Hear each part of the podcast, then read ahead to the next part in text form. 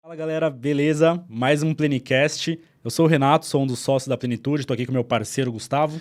Bora para mais uma. E hoje o nosso convidado é o professor da USP, Marcelo Saldanha Aoki. E aí, Sal, tudo bem? Tudo bem? Obrigado pela, pela presença e pela participação. Eu que agradeço o convite. Show. Da USP e da Plenitude. Da USP e convidado da Plenitude. Convidado. da Ah, plenitude. aí sim. E aí eu, eu queria começar, Sal, contando, lembrando de uma história Tá bom. é, minha com relação a você. Acho que eu já te contei isso em algum momento, mas foi como... Você vai querer desenterrar essas histórias? Vou Certeza? algumas, mas só algumas. Vamos filtrar um pouco. Ah, o meu primeiro contato com Saldanha na vida. Acho que foi o meu primeiro contato na USP, inclusive, com algum professor. Eu acho, se eu não me engano. Foi o seguinte, eu fazia São Camilo Nutrição é, antes de entrar na USP. E aí, em algum momento, a Luciana Rossi, acho, falou alguma coisa do Saldanha, de algum artigo X lá. Mas ela falou muito bem do Saldanha. Eu falei, caramba, que, que, é? que não é Saldanha, na verdade, é o Aoki, né? Ah, ela me chama de Aoki. É, é o Aoki. Saldanha. Pra quem que é Saldanha? Saldanha é pessoal da USP mesmo. Saldanha é pessoal pessoal da da USP, é, desde a graduação. E pra mim é Sal. e aí ela falou do Saldanha. Aí eu fiquei curioso, eu, eu- eu gostava de estudar na época, assim. Ainda gosto. Não Eu muito, fiquei- né? aí eu fiquei curioso pra caramba. Aí quando entrei na USP, falei, caralho, vou ter aula com uns caras legais, né? Tipo, Saldanha é um deles. Aí lembro que meu primeiro dia de aula, eu cheguei cedo, sei lá por quê. Cheguei quase uma hora antes. Raridade, viu, pessoal? Chegar cedo na aula também. O Ventos únicos aí, tá? Até o segundo semestre era um bom aluno. Aí eu cheguei na sala, fui o primeiro, sentei no cantinho ali no lado direito, perto da porta. Aí depois de um, um tempo sozinho, daqui a pouco chega um cara ali, um- eu achei jovem até, de, de roupa, de, roupa de corrida, bermuda, chinelo e boné. Aí eu falei, ah, é algum aluno, né? Algum aluno. Aí sentou na mesa, assim, o Saldanha sentava na mesa, não estava na cadeira, sentava na mesa. Aí eu falei, pô, é um aluno e é descolado ainda, sentou na... na Veterano, né? Veterano, reprovou, certeza. reprovou, certeza. E aí, pra minha surpresa, o cara começou a se apresentar, era o professor. De chinela. Não, já desafiou totalmente a, a imagem que eu tinha de um professor da USP. Ah, você vê que até hoje eu tô de shorts aqui, É, né? tá de shorts bermuda. é meu uniforme. E aí, como tava sem uniforme naquele dia, hoje a gente tá trazendo aqui pra ele, Caramba, Olha olha só. Moletom. presente. Top, hein? da Plenitude. Caramba. É seu, Sal. Nossa, que honra. Boa. Obrigado. Vou até Boa. vestir ele aqui agora, então. Calma aí, dá licença. Boa, Vou muito top. Moletom, né? Pô, que história, cara. Legal pra caramba. Legal. É, Você, você, você fez lá na USP é, Educação Física, é isso? educação física. É, na verdade, acho que quando o Renato entrou, o curso ainda se chamava Ciências da Atividade Física, né? Que era a proposta inicial. Hoje, o curso ele mudou o nome, a nomenclatura e a Educação Física e Saúde. Conta, conta um pouquinho da sua história, Sal. De vida. Puxa, desde quando eu nasci? né? É, pode ser, pode ser. Não, na verdade, eu acho que é, se a gente pens- pensar um pouco na trajetória é, acadêmica, eu tive uma, uma infância que foi muito permeada pela atividade física. né? Então, eu até acho que já comentei isso num, num podcast que a gente fez, né? Mas é, lá por volta dos 11, 12 anos, eu, eu sempre fiz, na verdade, um tratamento muito é, crônico para tratar a minha asma. Então, eu, eu tenho asma até hoje, não me, não, não me curei. E eu fiz um acompanhamento durante toda a minha infância e adolescência para esse tratamento de asma. E junto com isso, né, que era um acompanhamento de- semanal no, no, no pediatra, né, no, no médico que me acompanhava. E ele, durante esse acompanhamento, ele percebeu que havia um déficit de crescimento.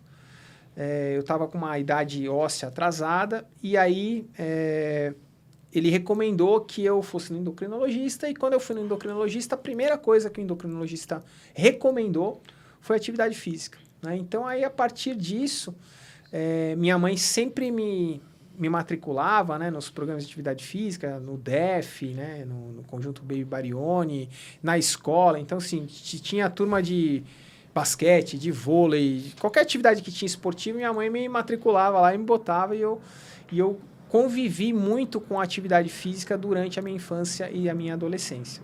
Apesar de sempre né, é, gostar muito de artes marciais, por causa da bronquite, apesar da, da minha escola né, ter, ter uma tradição muito grande de judô, né, a gente tinha lá como professor da escola é, o, o professor Ishi, né, que trouxe um dos precursores né, do, do judô no Brasil. As filhas dele treinavam lá, a Vânia, né, as, a Tânia, todas que foram até é, da seleção brasileira de judô, com bastante sucesso. Mas eu queria fazer judô e não podia por causa da minha bronquite. E aí eu fazia tudo que é, é, naquela época o tatame, né? Tinha aquela questão do pó tal, eu não podia fazer judô. E aí eu fui fazendo outras atividades e, e foi muito presente na minha infância e na minha adolescência a atividade física. Então, quando eu chegou a época do vestibular, para mim foi uma, uma escolha natural. Né? Assim, eu vivia muito atividade física, eu vivia muito esporte e eu pensei na educação física. Né? Então, foi a minha primeira escolha. É, quando eu conversei com meu pai, né? Meu pai, ele sempre foi é, um, um, um autodidata, né? Ele fez faculdade de contabilidade, mas nunca atuou é, na contabilidade. Ele foi muito mais um empreendedor, né? Um empresário. E ele falou assim, mas é isso que você quer? Eu falei assim, é. Ele falou, ah, então, tudo bem. Né? Ele nunca questionou, ele me apoiou. Falou, beleza, corre atrás do que você quer, a gente está aqui para te amparar nas suas escolhas. Me deu toda a força, o que era, na época, muito diferente do que é hoje. Né? Isso a gente está falando da década de 90. E a, dentro do meu núcleo familiar, meu pai e minha mãe me deram muito suporte, mas é, até dentro da família ali, né, os tios, né, os, os primos, aí outras pessoas falam, poxa, mas educação física, né, tinha aquela história, vai, vai passar fome e etc, né, uma coisa que tinha muito naquela época, que é muito diferente de hoje, tá, turma? Então, assim, naquela época tinha realmente isso. Um certo casa, preconceito? Preconceito, preconceito mesmo, né, é, e, e, inclusive, eu até lembro desse meu pediatra que me acompanhava e falou: Poxa, Marcelo, eu pensei que você ia seguir uma carreira com medicina, né, odontologia. E aí eu falei educação física. Até ele, eu lembro que ele, me, ele ficou um pouco decepcionado, né? E, e eu falei: Não, é isso que eu quero, né? Realmente eu quero seguir essa área. E aí eu, eu acabei prestando, com 17 anos, quando eu saí do colegial, eu prestei educação física na USP e prestei fisioterapia na, na FEC, né? Que era faculdade do ABC, né? Nem sei se existe ainda hoje, mas era uma faculdade que tinha também um, um renome bastante, é, tava, era um currículo bem reconhecido na área da fisioterapia. Eu prestei as duas e passei nas duas. Aí o meu pai chegou e falou assim, olha, o que você quiser, a gente te apoia, né? Se você quiser fazer a fisioterapia, a gente paga a faculdade. E se você quiser seguir na USP, tudo bem, é de graça também. A gente mora aqui, morava em Pinheiros, do lado da USP. Ou se você quiser fazer as duas, né? Isso, tipo, me deixou super à vontade. Sempre me apoiou, né? Minha família, meu pai e minha mãe sempre me apoiaram. E aí eu falei, não, eu acho que eu, eu quero seguir na educação física. É o que eu quero mesmo, é o que eu queria, era o que eu tinha vontade. E aí ingressei em 90, concluí a faculdade em quatro anos. Né? Foi, um, foi um período... É, período mais especial, um dos períodos mais especiais da minha vida uma convivência extremamente sadia, onde eu fiz amizades que eu carrego até hoje. Né? Então a gente tem é, um grupo de amigos aí que a gente se encontra uh, desde que eu me formei, já faz mais de 20 anos aí, a gente se encontra anualmente.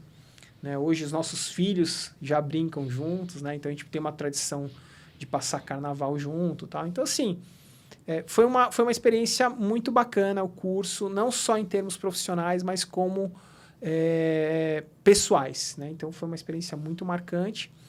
É, durante a minha graduação, eu tive contato né, com vários professores, a professora Patrícia Brum, né, o professor Paulo Ramires, o professor Carlos Eduardo Negrão, e, claro, o professor Lancha Júnior, que Antônio Herbert Lancha Júnior, que foi, na minha graduação, foi a pessoa que é, despertou o meu interesse por essa área. Né? Então, é, nós tínhamos uma turma muito diferenciada, uma turma muito boa. Professor, meu amigo aí de, de longa data, professor Harry Frank Bacurau, eu. É, tínhamos outros colegas também que seguiram a carreira acadêmica. E, e a gente ali tinha uma. A gente, eu, principalmente, e o Frank, né, a gente se aproximou muito do Lancha, né, a gente fez iniciação científica com ele, a gente viveu intensamente o laboratório. E aí, dali para frente, né, eu realmente me encontrei e, e falei assim, eu quero fazer isso, eu quero seguir carreira acadêmica, eu quero fazer pesquisa, eu quero ir para essa área da nutrição. Isso tudo nasceu na graduação. E aí eu, eu me formei, me formei em 93, o Frank já engatilhou o mestrado direto, é, é, saindo da graduação. Inclusive, nessa época, o Lancha, ele, ele foi fazer um pós-doutoramento, é, eu não lembro onde exatamente, mas ele saiu para fazer um pós-doutoramento, um estágio de pós-doutoramento, e o Frank ficou como substituto dele, como professor substituto já na USP, logo como recém-formado, ainda no mestrado. E o Frank seguiu esse caminho e eu segui um caminho diferente. Eu, por razões pessoais, fui morar em Curitiba, passei dois anos em Curitiba, não me encontrei lá, fiquei trabalhando um tempo com meu pai, não, não era o que eu gostava de fazer. E aí eu cheguei de novo para minha família e falei assim, ó, não é isso que eu quero, eu quero seguir na educação física, foi para isso que eu estudei. Né? apesar do meu pai ser um empresário, ter os negócios dele, eu não queria seguir esse caminho. E aí, aí meu pai falou, mas o que, que você quer fazer? Eu falei assim, eu quero seguir minha carreira acadêmica, eu quero fazer isso, isso que eu gosto. Eu falei, ah, então vai atrás. E aí eu pensei já, assim, essa é uma característica minha, né? Eu sou...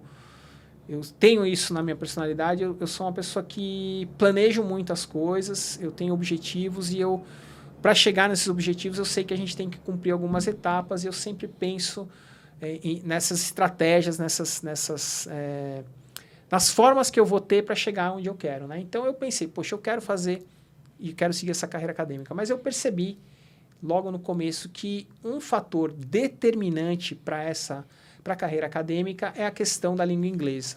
E isso é uma coisa que eu defendo até hoje, que, eu, que fez toda a diferença na minha, na minha carreira e que faz a minha diferença até hoje. Eu decidi morar nos Estados Unidos por dois anos, onde eu fui realmente mo é, morar lá e, e, me sustentar. O meu pai falou: tudo bem, segue o seu caminho aí, mas se vira.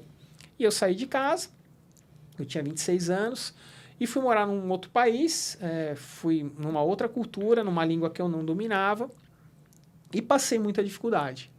Tá? Então, é, eu vejo essa experiência, acabou sendo uma experiência que mudou a minha vida, é, porque eu sempre tive muitas facilidades. Eu vinha de uma família privilegiada, não só é, socioeconomicamente falando, mas privilegiado em vários sentidos, e eu nunca tinha passado por dificuldade.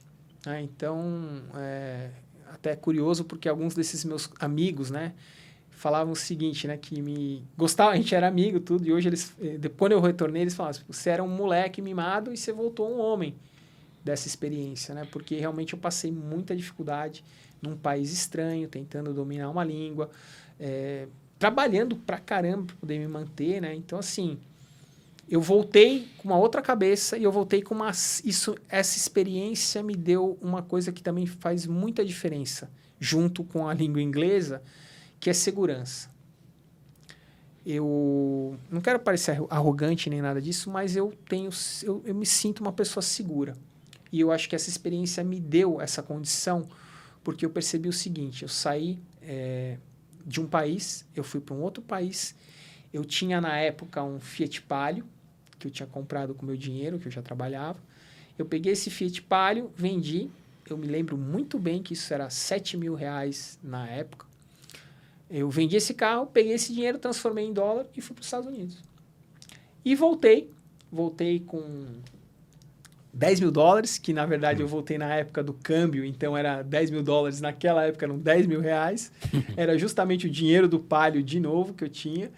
Eu voltei com essa grana, mas eu voltei com uma certeza de que se eu conseguir é, me virar e eu conseguir me manter e conseguir ali entre aspas, é, é, me sustentar ali naquele ambiente que é um ambiente totalmente diferente, né? Uma cultura totalmente diferente, uma língua totalmente diferente. Se eu conseguir sobreviver ali, eu conseguiria sobreviver em qualquer circunstância. Então, foi, uma, foi um período mesmo que eu, eu tenho muito orgulho de ter passado, é, onde eu, eu, eu desenvolvi, em termos de trabalho, tudo que você pode pensar de subemprego, eu fiz. Desde passar piche no teto de casa. Né? Então, assim, o que eles chamam de rufino lá nos Estados Unidos, que é a impermeabilização do teto. Né? Então, você espalha piche no teto dos prédios para poder dar impermeabilização, que é um trampo desgraçado. A entregador de pizza, a manobrista, a tudo que é, é, desse tipo de subemprego eu realizei, né? Então, teve uma época que eu lembro, eu, eu corria quase 20 km por dia de manobrista.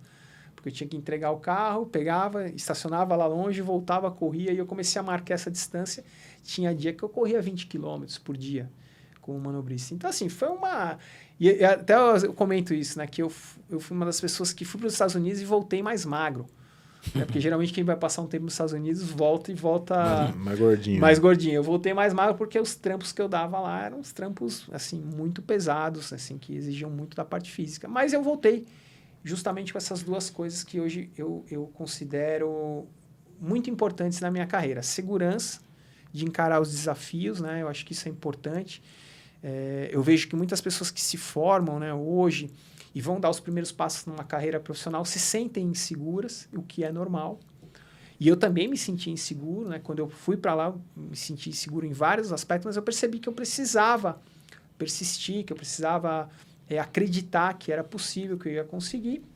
E, e acabei é, é, conseguindo, isso me deu bastante segurança. Então eu sempre penso nisso, né? Em quem está começando precisa é, acreditar, precisa acreditar no seu potencial, acreditar que é possível e precisa fazer a sua parte. Né? Então eu sempre me esforcei, eu sempre em tudo que eu fiz eu boto o máximo, eu tento entregar o máximo. É, desde entregar a pizza ou estacionar o carro, eu sempre quando eu estou envolvido, essa é uma característica minha. Eu começo a dar uma aula aqui, eu estou participando de alguma atividade, eu vou lá e se eu tiver lá é o máximo. Então, essa é um pouco dessa trajetória, né? Então, eu voltei e aí eu já ingressei na pós-graduação. É, e aí isso fazia muita diferença, eu lembro. É, a Esse, esse, professora... esse período lá de dois anos, você não mexeu em nada, não estudou nada? Como Ah, legal. Ótimo você ter lembrado disso aí. No finalzinho, Gustavo, o que aconteceu? Eu já estava dominando inglês, né? Então, assim, demorou um tempo para dominar o inglês. Mas eu já estava muito bem de inglês. E aí eu falei assim, poxa, eu acho que valeria a pena agora eu talvez tentar uma migração. E aí eu fiz um curso, que lá nos Estados Unidos é totalmente diferente a estrutura de fitness, né? Você faz um- uma certificação, você faz um- um- uma prova, na verdade nem é um curso, você faz uma prova. Se você for aprovado, você ganha uma carteirinha, você vira personal trainer. Então não tem faculdade, tem a certificação. E aí eu cheguei, falei, ah, vou me inscrever aqui, custava 700 dólares lá, me inscrevi e fui fazer a certificação nos Estados Unidos da ACE, que é do American Council on Exercise, que é uma entidade que tem um peso muito importante, assim como o American College of Sports Medicine. Só que essa é bem focada no fitness. Eu falei, vou lá fazer. Paguei os 700 e fui fazer o exame. E aí eu fui com aquela confiança assim, poxa, eu estudei na USP, pô, eu sou formado na USP, eu, eu, eu sei fisiologia do exercício, eu tenho uma, uma bagagem boa disso aí, eu tô preparado para encarar. Aí eu cheguei no dia, tinha, tinha manicure, tinha cabeleireiro, porque qualquer um pode fazer. Se passar, você ganha a carteirinha, você vira o personal trainer. Caramba. Eu falei, ah, meu, vou levar isso aqui, né? Cheguei e falei, tá, tá pra mim. Aí, beleza. Chegou a prova, aí tinha lá assim, é, a primeira questão, prescrição, treinamento aeróbio. Qual a frequência cardíaca utilizada? Aí as, as alternativas eram assim, 50, 55. 55, 60. 60, 65. 70, 75. E aí, NDA, por exemplo. Aí eu olhava aquilo e falava, pô, pode ser qualquer uma dessas, né? Só que aí qual que era o pulo do gato? Você tinha que responder baseado no curso e na, no livro que eles tinham. E eu não tinha nem comprado o curso nem o livro, porque eu achei que eu ia chegar lá e ia arrasar. Estourando. Lógico que fui reprovado. né? Perdi os 700 reais, fui aprovado, reprovado, né? Aí eu falei, bom, então calma aí, tem que comprar o livro e tem que estudar primeiro. Aí comprei o livro, fiz o curso. No outro ano, eh, no outro, na outra oportunidade, que em seis em seis meses tinha, fiz e passei. E aí, quando eu estava já eh, apto a trabalhar com a carteirinha, todo regulamentado, já tinha lá o, a o número de seguridade, já estava legal nos Estados Unidos, né, numa condição eh, legal em termos de legislação, né, de imigração. Falei, ah, acho que agora eu posso começar a trabalhar com, como personal trainer. E aí eu comecei a dar uns primeiros passos no condomínio, fiz lá uns cartazinhos, comecei a pegar um pessoal do próprio condomínio que eu morava para prescrever o treinamento e, e trabalhei um pouco, mas já bem no finalzinho desses dois anos na área. E, e, e aí, quando eu voltei, né, o, o personal trainer estava começando aqui no Brasil, tá? Então, estava tava começando a aparecer a primeira sala de, de personal trainer na Fórmula, academia. Né? Então lá eu conheci, por exemplo, o Irineu Locurco, né? o, que hoje está no diretor do NAR, eu conheci lá, o Irineu, a gente começou junto lá na Fórmula, né? com o personal trainer e outros, muitos personagens aí que a gente tem hoje é, que, de sucesso, é, que, que, que começaram lá, eu, eu comecei junto com esses caras. Mas eu, eu, eu já tinha a ideia de que aquilo era uma ponte para eu poder fazer o mestrado. Então eu, eu dava as aulas de personal à noite, ou muito cedo, e o dia inteiro eu ficava na USP me dedicando ao mestrado. Então eu, eu fui procurar o Lancha para fazer o mestrado, óbvio, só que ele já tinha uma procura muito grande, uma fila muito grande, eu não queria esperar. E aí ele falou: olha, vai lá no ICB, conversa com o GG, conversa com a Marília, né, com a Marília Zilander. E aí eu fui lá, conversei com a Marília e acabei fazendo mestrado com ela, com metabolismo de lípides. Terminei esse mestrado em 2000. E aí depois eu engatei já no doutorado, é, mas numa outra área, que foi fisiologia muscular, né, que foi uma, uma, uma área que estava crescendo muito na época, a descoberta da miostatina. E aí eu fui investigar essas vias de modulação do crescimento do músculo esquelético, é, que foi o tema do meu doutoramento. Aí eu terminei o doutoramento em 2006 e, e aí já prestei o concurso na USP. Prestei o concurso na USP como docente, fui é, aprovado. Isso é uma história também curiosa, né? Porque eu prestei. Eu queria ser professor da USP. Essa era a grande verdade. Isso é o que eu queria na minha vida, era o meu objetivo, né? Em termos de carreira. Quando pintou o curso, eu falei: é agora. Estou preparado, eu me preparei a minha vida inteira para essa oportunidade.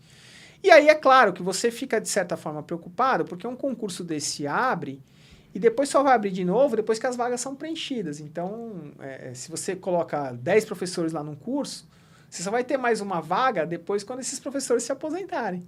Né? Então, é uma, é uma, chance que, às vezes, é, é, é, uma união de fatores, né? é um alinhamento do universo, porque você tem que ter a vaga na hora que você termina a sua pós-graduação. E isso aconteceu. E eu tinha me preparado para esse momento. Eu tinha me preparado minha vida inteira para esse momento, né? de certa forma. E aí eu falei, bom, é agora. É agora, vai ser agora, vou conseguir. Só que nessa questão eu falei, eu não posso me inscrever só em uma área. Né? Então eu vou me inscrever em três áreas. Eu me inscrevi em fisiologia do exercício, eu me inscrevi em nutrição esportiva e eu me inscrevi em crescimento e desenvolvimento, que não é a minha área de atuação. Eu não sei porquê, hoje eu já sei até porque o curso, o, a, o concurso de crescimento veio antes. Por quê? Porque crescimento na grade é, é, uma disciplina que vem antes de nutrição e de fisiologia do exercício. Então, o primeiro concurso que abriu foi de crescimento, eu estava inscrito nos três, não sendo a minha especialidade, crescimento e desenvolvimento, mas eu falei, vou me inscrever. Aí eu conversei com os meus professores, fui conversar com a Patrícia Brum, na época, fui conversar com a Cláudia Frojas, que era professora de crescimento e desenvolvimento, e que era, é, que era da área de cardio, mas dava aula de crescimento e desenvolvimento. Conversei com o Lancha, conversei com todo mundo lá, os meus professores, perguntei o que, que eles achavam, né, que se, se, era interessante, e todos me apoiaram. Falaram, não, Saldanha, vai, vai nos três, cara. Um vai dar. Né? Então, basicamente, foi a mensagem que eles me deram. Eu falei, então, vamos embora. Peguei crescimento e desenvolvimento, que não era a minha área, e o que, que eu fiz? Estudei. Me preparei, montei todas as aulas. Você tem 20 temas, eu montei 20 temas de aula. Eu, eu montei, estudei 20 temas de, de texto que você tem que escrever, uma prova escrita. Preparei todo esse material, fui para a prova. Cheguei lá, tinham três candidatos. Isso já me deixou muito tranquilo. Né? Assim, poxa, às vezes, é, hoje a gente tem concursos que abrem aí nas, nas universidades públicas que tem 50, 70 inscritos. Então, o próprio curso de, de, na época, de fisiologia do exercício tinha por volta de 50 inscritos. Então, uma coisa é você entrar num concurso que vai ter 50 inscritos e outra é você entrar num concurso que vão ter 3 inscritos, né? Na verdade, tinham 5 inscritos, mas apareceram 3. Caramba. Aí eu falei, então, cada vez foi, o negócio foi... Tudo foi funilando É, foi funilando para uma, uma coisa positiva. Eu falei, poxa, e eu fui cada vez de novo, alimentando, retroalimentando essa minha confiança. Eu falei, vai dar certo, vai dar certo. E aí, beleza, o concurso começa, você tem um dia lá, sorteia uma prova, sorteou um tema. Foi um tema que, assim, para mim foi um tema muito bom. Foi um tema, assim, que me ajudou demais. Dentro de todos os temas, acho que era o melhor, caiu para mim. Eu peguei lá e sentei, escrevi nove folhas, dissertei nove folhas ali na mão, é, escritas na prova escrita. Doida, né? Terminei. Falei, putz, mandei bem. Você sabe quando você vai bem na prova. Falei, pô, fui bem. Aí, sorteou a aula. Sorteou a aula, não foi um- o melhor dos temas, foi um tema também muito bom. Só que o importante aí de destacar é que eu já dava, quando eu prestei esse concurso, eu já, eu já dava aula em pós-graduação desde 1999. Foi quando eu comecei né, na, na pós-graduação na FMU, dando aulas de 4 horas, de 8 horas. Então eu já tinha cancha de aula. Quando eu prestei esse concurso na USP, eu já era professor da FMU há 5 anos de graduação. Eu já tinha dado aula na Unicid por um ano. Então eu tinha uma experiência aí, eh, já como professor universitário, de uns 6 anos, quando eu fui eh, ministrar essa aula. Então, eu já tinha uma boa experiência de aula e isso fez muita diferença. né? Então, eu, eu dei uma boa aula, essa aula repercutiu muito bem na banca, e aí eu fui para a arguição. né? Então, eu fui para a parte que você discute o seu currículo, né? que você discute a sua trajetória, mais ou menos como a gente está fazendo aqui. E aí eu coloquei tudo que eu podia ali, né? De, de- eu joguei honesto, como eu estou fazendo aqui com vocês. Abri o jogo, falei para a banca que era meu sonho, que eu tinha vontade, que eu tinha me preparado, que eu tinha um currículo. Meu currículo, nessa época, só para vocês terem uma ideia, eu já, eu já, quando eu ingressei na USP, eu prestei esse concurso, eu já tinha mais de 50 trabalhos publicados. Caramba. Então, no, meu, no, meu, no finalzinho do meu doutorado, eu já tinha 50 artigos publicados. Né? Então, na é, hoje você tem aí, pessoal, tá uma produção muito absurda, você tem hoje gente saindo do mestrado aí com, com esse número de artigos. Mas na minha época, isso ainda não era tão comum. Tá? Então, para vocês terem uma ideia, os outros candidatos não tinham, somados os dois, não tinham 10 artigos. Eu tinha, sozinho, eu tinha 50 artigos publicados. Então, não eram sobre o tema, mas eram artigos que tinham sua relevância, que já tinham. Já, eu, já compro, eu já tinha artigo nessa época com um aluno meu, que eu já tinha orientado. Então, é, a banca realmente falou: Poxa, você já tem artigo, é, você é um recém-doutor, você já tem artigo com orientando de TCC, com orientando de pós-graduação. Eu falei: É. Eu sempre, porque, de novo, eu fui me preparando para isso. Eu sabia que eu ia ser cobrado por isso. E quando eu fui cobrado, eu entreguei. Eu já tinha os artigos. A banca falou: olha, é, a gente sabe que você não é dessa área, mas o seu desempenho foi superior aos outros dois candidatos que supostamente são dessa área. Né? Então, para mim, aquilo foi um, né, foi até uma certa surpresa eu ter sido aprovado é, numa área que não era minha e que era a área dos outros dois. Depois, esses dois candidatos também ingressaram, prestaram outros concursos de desenvolvimento motor e aprendizagem motora e eles viraram meus colegas. Legal.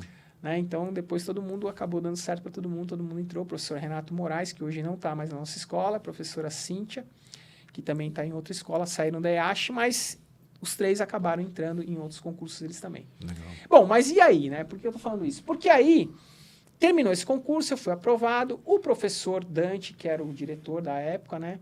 Ele chegou para mim, ó, Marcelo, eu queria conversar com você. Eu falei assim, claro, professor, o que, que o senhor quer? Ele falou assim, olha, queria te pedir um favor. Falei, claro, se eu puder ajudar, né? Vai ser meu chefe, né? Falei, claro. Como que eu posso ajudar? Ele falou assim, olha, eu vou te pedir um favor. Você foi aprovado hoje, eu vou pedir para você não prestar o concurso de nutrição e para você não prestar o concurso de fisiologia. Caramba.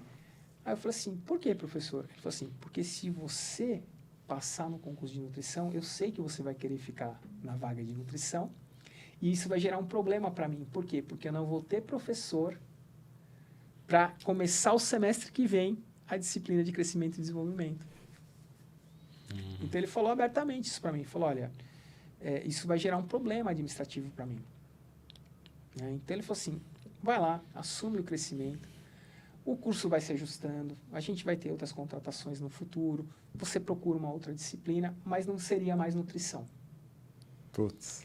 Eu falei, tudo bem, não tem problema. Né? Então, entendi, é, aceitei, falei, poxa, eu já consegui, a, a minha, a- meu objetivo já atingi, já estou aqui com o jogo ganho. Então, tá bom, né? me contentei, fiquei muito feliz. E aí eu fui é, ministrar a disciplina de crescimento desenvolvimento e desenvolvimento motor, que era uma outra área que eu não tinha conhecimento nenhum. Crescimento e desenvolvimento, de qualquer forma, eu já tinha montado as 20 aulas, eu já tinha o conteúdo pronto, mas desenvolvimento motor eu tive que aprender zero. Inclusive, na sua turma eu dei desenvolvimento motor, vocês tiveram desenvolvimento motor comigo. E eu fiz o quê? Fui atrás, estudei, é, entreguei o melhor que eu podia. Lógico que não vai ser a mesma coisa que eu poderia entregar em nutrição ou fisiologia, mas entreguei dentro do possível e até hoje muitos alunos me falam, poxa, foi muito legal a disciplina de desenvolvimento motor, tive um feedback bem bacana. Mas aí, é, o que, que aconteceu ao longo disso? Eu fiquei na disciplina de crescimento e desenvolvimento por uns dois ou três anos, inclusive tive que assumir também a disciplina de marketing, porque não tinha professor. Então, sobrava umas bombas lá, o pessoal, pô, vai pro Saldanha. E eu batia no peito e falava, vamos embora. Dei aula de marketing, dei aula de crescimento e desenvolvimento, dei aula de desenvolvimento motor. Então, era pau para toda a obra lá, né? No começo de curso a gente vai assim. E aí, com o tempo, as coisas foram se ajustando, e aí o coordenador falou, como você quer sair de crescimento e desenvolvimento? Eu falei, ah, olha, se der, eu quero. Falei, o que, que tem aí? Ele falou, ah, tem treinamento. Eu falei, pô, treinamento eu gosto. Então, pega treinamento. Aí eu peguei treinamento esportivo, treinamento físico, e criei a disciplina de treinamento de força, que na sua época não tinha, mas que hoje eu sou também responsável. Então, a, toda a parte de treinamento hoje, ela está sobre a minha responsabilidade. Eu não não atuo na área da nutrição, na graduação, ficou a professora Fabiana Evangelista, que entrou nesse concurso, que eu acabei não prestando, desisti de, de prestar. E hoje eu estou nessas disciplinas. Então, é, a minha trajetória é essa, né? Então, se a gente pensar desde, eu fiz aqui um resumo, desde a época da, da do meu colegial, onde eu prestei educação física, até hoje, onde eu estou aqui. Hoje eu é, além dessas atividades da graduação, estou muito envolvido com pesquisa, né? então gerencio um grupo de pesquisa é, que está muito focado na área do, do alto rendimento. E eu também é, atuo como convidado em algumas palestras, alguns cursos. É, tem alguns cursos aqui da, da do, do, grupo Plenitude, que eu participo como palestrante convidado. E tenho também é, algumas participações, por exemplo, no no curso da Academia Brasileira de Treinadores. Inclusive, hoje gravei uma aula é, é, para esse curso. E estou aqui. Né? Então, acho que esse é um bom Caramba. resumo aí da minha, da minha trajetória. Muito legal. E foi um resumão aí, imagino eu. Ô, Sal, deixa eu te perguntar. É... Teve algum gatilho, assim, que você falou, putz, eu quero... Eu quero dar aula, eu quero ser professor. Teve algum gatilho em algum momento?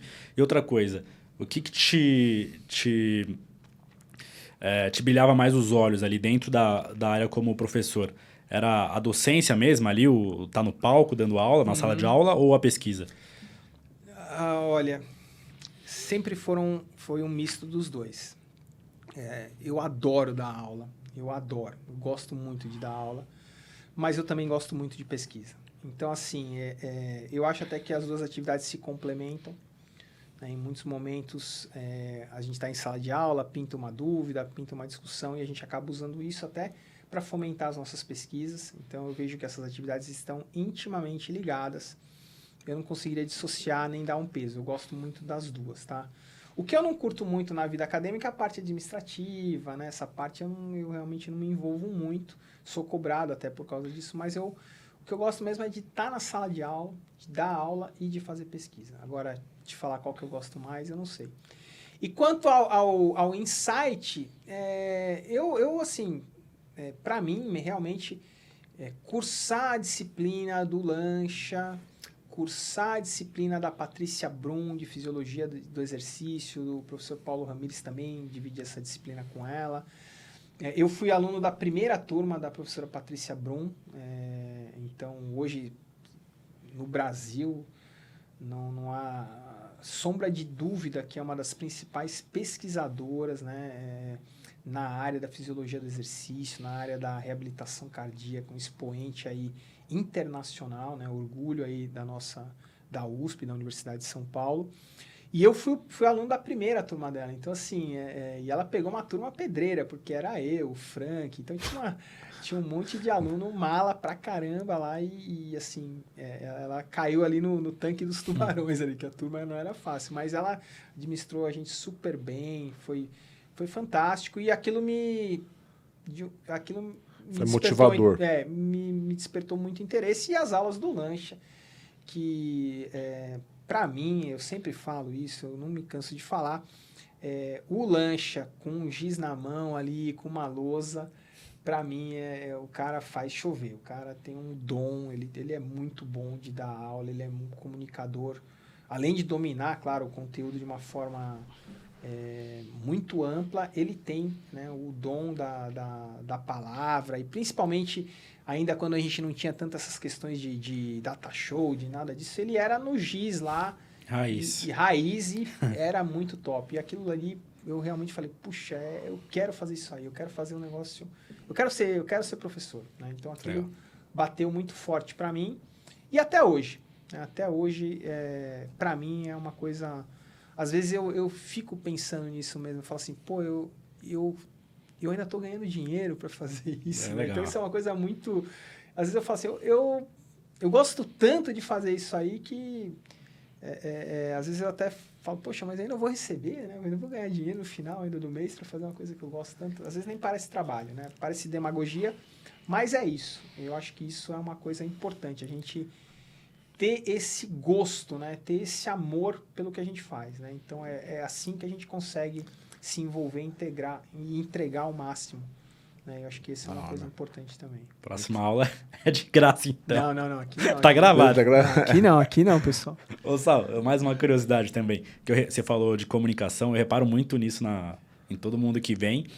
Eu tento criar a minha conclusão e também, às vezes, vejo a avaliação de aluno mesmo, né? E a sua sempre é uma das melhores, ou até a melhor, se bobear, de, de comunicação, de oratória, de didática. Você falou que deu muitos anos em graduação e tal, mas outros professores que não são tão bem avaliados também tiveram experiência. Da, da onde vem isso? Assim, é, tem, teve algum treinamento? É seu? Foi reparando em alguém? Que... É, eu- é aquilo que eu te falei, assim, meu, o meu modelo, assim, sempre eu me espelhei é, no lanche, tá? Então, assim, é, tanto eu quanto o Frank, né? Então, o Frank, o Frank foi uma pessoa também que me influenciou muito, porque quando eu voltei, né, como eu fiquei um tempo fora, quando eu voltei, o Frank já era professor, ele já tinha dado um semestre de nutrição na USP, né? Substituindo o Lancha. E ele já atuava muito nessas aulas da pós-graduação da FMU, né? Ali no começo da FMU. E eu ia assistir as aulas dele. Então, assim, eu assistia as aulas dele e falava, pô, ele tá, ele tá dando aula igual ao Lancha, né? Tipo, assim, no mesmo nível. E, e ele estava estudando muito, né? O Frank, ele, ele é uma... Ele tem uma capacidade de leitura, né? O cara, assim, desde que eu conheço ele há mais de 20 anos, ele tá sempre com um livro na mão. E é muito doido, porque o cara lê matemática, o cara lê filosofia, o cara lê metabolismo, o cara, assim, é uma, assim, é uma máquina de leitura. Né? Então, assim, ele tem uma erudição, uma, uma- um conhecimento de várias áreas muito grande. E na área do exercício, nessa época ali, ele passou a ser uma referência para mim, assim, eu, eu- ele, ele dominava muito o assunto, a integração da fisiologia de uma forma, principalmente do sistema imunológico, é um sistema muito difícil, né, de ser entendido, ele, e aquilo ali eu comecei a acompanhar muito ele, então ele ia dar aula, eu ainda não dava aula, mas eu ia assistir a aula dele, Uhum. então aquilo foi também de alguma forma me influenciando. Hoje eu tenho um estilo que está muito diferente do estilo dele, né, de dar aula, né, ele continua ele continua nessa linha, mas é, a gente até brinca, né, a gente porque a gente passou durante esse tempo também é, uns 10, 15 anos rodando o Brasil inteiro, ministrando cursos de pós-graduação no Brasil inteiro, cursos de 20 horas, sábado e domingo. Né? Então a gente fez isso por uns bons 10 ou 12 anos. Eu, o Tácito, ele, é, o Charles, né? vários professores. Aí a gente passou muito tempo rodando nesse modelo aí de pós-graduação. Né? Então isso vai te dando cancha, isso vai te dando. Você vai. É, treino, né? Então não é que. é- Eu não acho que é um dom, né? Ah, o dom da Uhum. didática não é isso. Eu dei aulas e eu, perce- eu comecei a perceber o que, que funcionava mais, o que fazia as pessoas entenderem, e com o tempo eu percebi que simplificar é o melhor, é o melhor Exato. caminho. A repetição faz o É, negócio. é, né? e, e tentar tornar as coisas que são mais complexas mais simples e relevantes para o contexto Sim. de cada um. E isso foi, é, é, isso foi me, me, me, me retroalimentando, né? Essas experiências foram cada vez me deixando é, é, com as ideias que, do que era mais importante, do que era mais relevante. E, e- e- mas você tem que considerar, né? Poxa, 10, 15 anos fazendo isso numa Sim. média de 40 finais de semana por ano. Então, É. assim, é- é quando que a gente não trabalhava? Era Natal. Natal, Ano Novo, Dia das Mães. Dia das Mães eu dei várias aulas do Dia das Mães. É, mas era assim, era, era muito de. Você imagina, de 52 finais de semana, você tá 40 dando aula, sábado e domingo. Chega uma hora que você, você vai aprendendo, né? E a gente, eu sempre, é, falando um pouco dessa, dessa experiência, né? Eu, eu sempre brincava às vezes com o Frank, né? Que a gente ia dar aula, né? Ele tava numa sala, eu tava na outra, o Tácito tava na outra, né? E aí, antes assim, eu falava, ô, ô negão. Opa, não sei se a gente pode. Vai ser editado aqui, mas é uma. Ou afrodescendente, né? É, Acho acidente. eu chamo ele de negão porque é meu irmão, tá? Então, assim, é, é, não é ofensa nem nada disso, brincadeira só, mas é, eu falava, pô, Frank, quantos slides tem hoje aí? Aí ele falava, ah, tem 800. Porque era uma aula, era, era sábado e domingo, eram 20 horas de aula. Eu falava, ah, legal, 800, bacana. Aí eu abri a minha aula, tinha 200, 250 slides, né? Que é, o- que é a média que eu uso mais ou menos, para um período desse. E eu falava, pô, o cara tá com 800 slides. E aí eu, eu terminava o, o primeiro dia, né? O primeiro dia eu falava, e aí, Frank, quantos slides foram? Ah, foram uns 8, 10. Eu falava, calma aí, como é que o cara traz 800 slides e usa 10 no dia inteiro? Né? E eu falava, meu. E aí no final, a aula era um show, todo mundo curtia, era muito legal a aula, porque ele acabava interagindo com, as, com o que ia acontecendo e ia seguindo o lance, mas ele não seguia o roteiro da aula. né? Isso para mim é um, é um para mim, tá? É um defeito, por quê? Porque quando você, eu penso numa aula, eu penso numa história.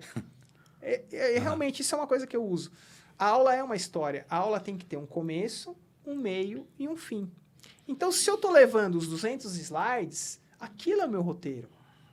Eu posso me desviar por um interesse, eu posso tentar responder uma pergunta, mas eu tenho aquele roteiro.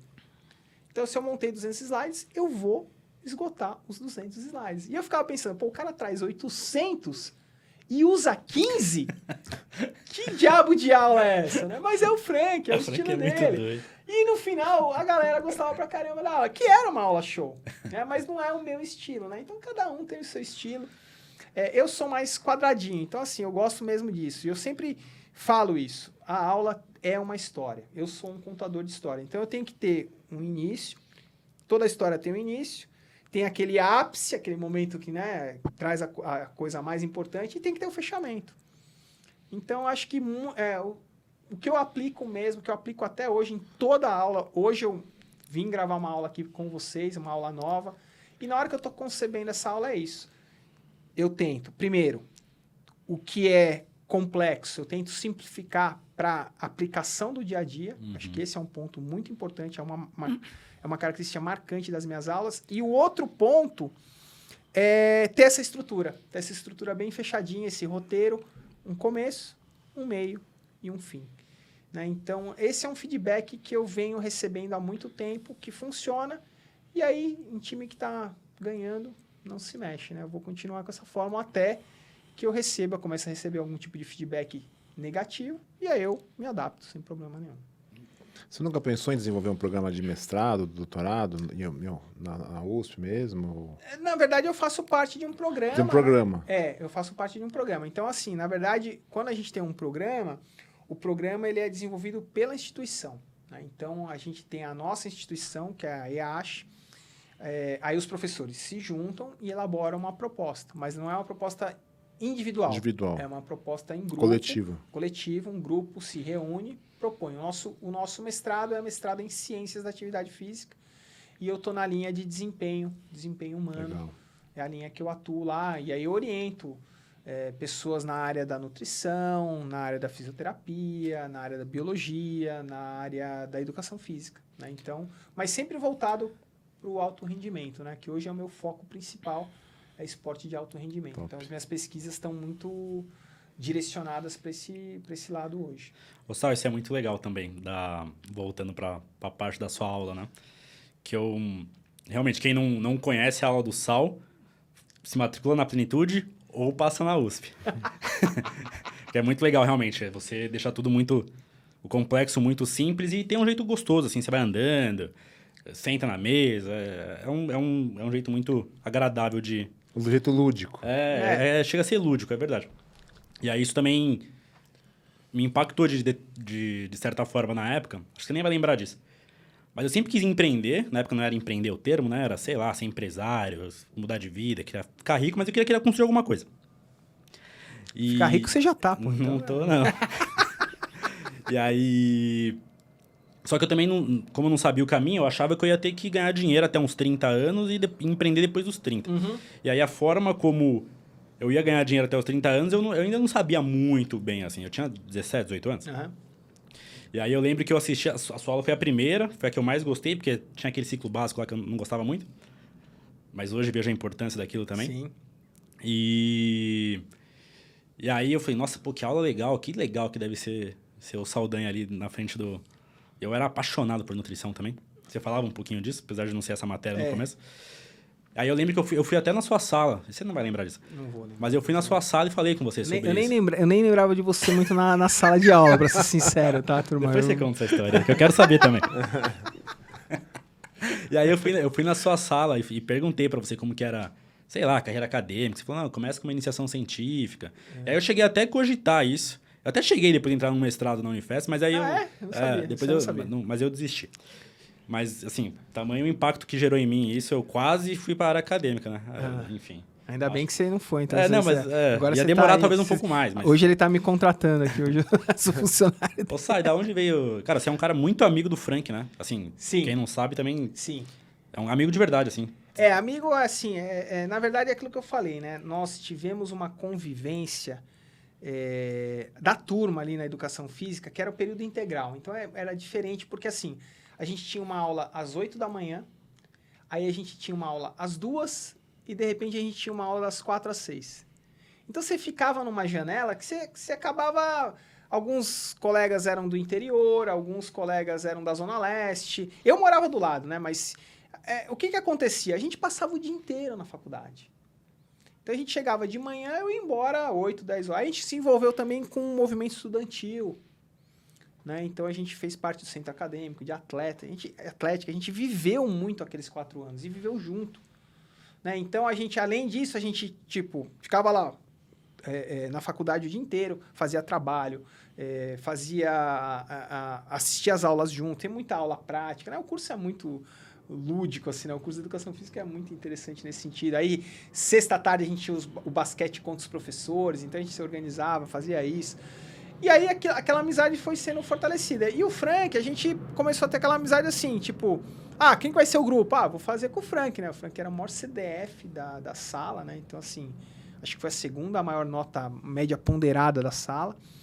E eu ficava na cola dele, que eu falava, pô, é, vou, vou ficar na cola desse cara aí, que esse cara é sucesso, né? Então, ia na prova, ele tava lá, eu tava lá tentando colar a prova dele, né? Prova de histologia, eu ficava assim, era uma gincana, você tinha que olhar no microscópio, eu, ele escrevia, eu ia rapidinho lá e tentava colar dele. Então, eu sempre fiquei meio que na cola dele, nos trabalhos, nas coisas, e assim, e a amizade foi crescendo, né? Então, não só com ele, mas com os outros, com os outros colegas, com esses outros amigos aí, que a gente construiu. E, e, e aí o que aconteceu com o Frank foi que tanto eu quanto ele, a gente se aproximou muito do lanche e dessa questão da nutrição. Né? Então, quando eu voltei dos Estados Unidos, a primeira pessoa que eu procurei foi ele. E ele já estava no doutorado. E ele falou, pô, vem aqui, vem fazer com a gente. E aí foi fortalecendo, aí se envolveu naquele livro de nutrição que a gente escreveu junto. É, tudo acabou aí é, cada vez se fortalecendo mais. Eu entrei na USP, quando eu entrei na USP eu falei, pô, Frank, sai da FMU, vem prestar aqui. Ele prestou, e aí a gente começou a trabalhar junto, então é uma amizade que vem aí é, é há mais de 20 anos, né? Então é tô carregando esse cara aí, essa cruz já aí há uns 20 anos, né? tem um lastro. É, aí, tem né? um lastro de pesado. E, e, né? de onde que você, vocês conheceram o Tácito? Então, onde que, o, o Tácito é do... foi na pós-graduação. Foi na pós-graduação? Foi na pós-graduação. Então aí o Tácito ele já estava muito envolvido na pós-graduação, né? O Tácito é um, um, pouquinho mais velho que a gente, né? Hum. Uma outra geração. Mas o Tácito, ele, ele dava essas aulas na, na FMU, eu comecei a conhecer ele lá, e a gente começou a viajar. Né? Então, nessas, nessas, nessas pós-graduações é, é, fora pela Gama Filho, né? Então a gente, que era o mesmo grupo que administrava a FMU, e aí a gente viajava, então se encontrava no aeroporto, para onde você está indo? Ah, tô indo para Belo Horizonte, para onde você está indo? Tô indo para Porto Alegre, então... E aí a gente às vezes ia junto, e aí você acaba, é, você sai para jantar na sexta, que você chega na sexta. Tem uma Aí você resenha, dá, né? é, você tem uma resenhazinha ali, aí você o dia inteiro dando aula, termina o sábado, o que a gente fazia? Sai pra jantar, sai pra fazer alguma coisa, dava fazer uma atividade física ali junto, e aí a amizade foi crescendo, né? Então, é, são muitos anos de convivência com o Tácito, é, com o Frank. O Frank é mais próximo, porque a gente até trabalha junto, mas o Tácito também é uma amizade é, já bem antiga, né? Que a gente tem há, há- muito tempo. Legal. Legal. Ô, Gu, sabia que o Saldanha me reprovou numa matéria? Você tá brincando. A matéria que eu mais gostava me reprovou, Eu cara. acho que foi por falta. E aí, Eu olha que, é, que engraçado. acho que foi- Não, mas é porque você, ach- você achava que era vagabundagem, mas não era não. Eu, nessa época eu tentava conciliar do- duas faculdades e dois estágios ainda. Fazia... Eu tinha que falsificar tanto contrato, cara. pra Olha o fazer... cara falando isso aí. né? Não, brincadeira, gente. mentira, Porque- mentira. Não, mas era por uma boa causa, que não podia fazer mais do que quatro horas de estágio. É, eu fazia. até a legislação Aí, enfim, lá. mas eu fazia. E aí ele me, e aí me reprovou, cara. Mas o detalhe, não tinha chamada. Não tinha nem uma listinha? Mas eu sabia quem tava lá, pô. Ele me reprovou por falta. Daí você também não vai lembrar. É que marca no lado mais fraco, né? Marque, marque em quem apanha. quem Lógico que bate. quem bate não lembra. É só quem apanha. Aí tem uma. Aí eu, mas eu também gostava de estudar por. A sua aula era show, era melhor. Mas eu gostava de estudar por conta própria. Sempre gostei também de, de ler, assim. E eu não sei, eu tinha a impressão que eu sabia de onde você pegava os livros que você montava a sua aula. Porque quando eu ia pra biblioteca lá, eu falava, pô, Saldanha tirou daqui essa aula. Tá aqui essa aula. Então eu gostava também de estudar por conta própria, não era só vagabundagem. né? E eu conciliava tudo isso. E aí eu faltei, teve uma semana que eu faltei dois dias, já, já tava na, na DP, já tava fazendo de novo já a matéria. Fazendo de novo, foda. Aí eu faltei dois dias, não tinha chamada. Aí eu faltei dois dias, semana- era terça e quinta a aula. Até hoje, acho que é terça e quinta, né? Aí eu faltei dois dias e recebi um e-mail do Saldanha, cara. Escreveu, "Sal- é, Renato, não pude deixar de notar que você faltou essa semana. Eu falei, puta que pariu, o cara tá me perseguindo. Ele tá em mim. Juro que dia eu É, quase mas, come- mas, mas o lado positivo da coisa, né? Que significa que você era um cara que. Não, eu quase chorei esse dia. Eu falei, cara, ele vai me... Porque esse daí já era no quarto ano, eu acho, se eu não me engano. Aí eu falei, cara, vai me reprovar de novo, eu não vou... Eu queria, Ele tá controlando. É. eu queria entrar numa academia, tal, aqui de São Paulo, pra... Cara, eu falei, cara, fudeu, vai me reprovar de novo, cara. Não, mas eu vou te falar uma coisa assim. Eu, realmente, eu, eu, eu não gosto de fazer chamada, mas a gente é obrigado a fazer.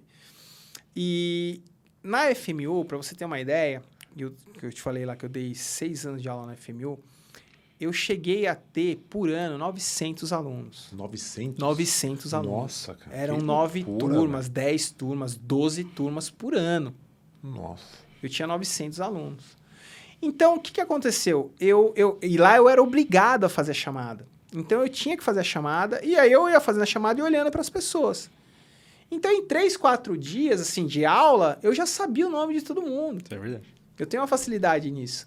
Então, quando eu fui para a USP, e eu tinha 50 alunos, Pô, aí virou Pô, alvo. Eu já sabia o nome, sobrenome, o RA, já sabia todo mundo, porque foi, era muito mais fácil de administrar 50 Nossa. em relação a 900 mil alunos. Então, assim, é, é, isso, de certa forma, é, me, me facilitou a vida. Então, eu não fazia chamada, mas eu tinha um controle, eu sabia quem estava indo na aula, quem não estava, e eu fazia uma, um controle disso, né? Eu tenho até hoje isso, eu tenho, eu, eu sei, né? Então, eu não preciso fazer a chamada para saber se o cara tá indo ou não, né?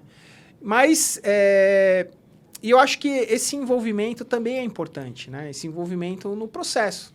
né? O professor não pode ser só ali, ele tem que é, fazer parte do processo como um todo. Então, acompanhar o aluno em todas as etapas, não é só na aula, né? Então, realmente, eu tento entender se está tendo algum tipo de dificuldade. Agora, na pandemia, né, tem muitos alunos com dificuldades financeiras, é, emocionais. Então, acho que a gente também não pode ficar alheio a isso. né? O Limitado processo, às é, o, proce é, ali, o né? processo tem que ser um pouco maior, né? Então, eu, Legal. eu vejo isso importante, né? Mas eu também, é, já que você está falando de tanta coisa, né, da, da graduação... Não, é, é, eu, eu acho que eu, eu só queria falar um pouco disso também. Acho que é, é legal a gente conversar. É, porque o que, que eu, eu penso? E isso é uma coisa que eu falo e eu, eu falo que eu acredito, né? Eu acredito o seguinte: como é que a gente sabe que um professor tem sucesso? A gente sabe quando o professor tem sucesso quando o aluno tem sucesso. Né? Então, o sucesso do professor ele é medido pelo sucesso dos alunos.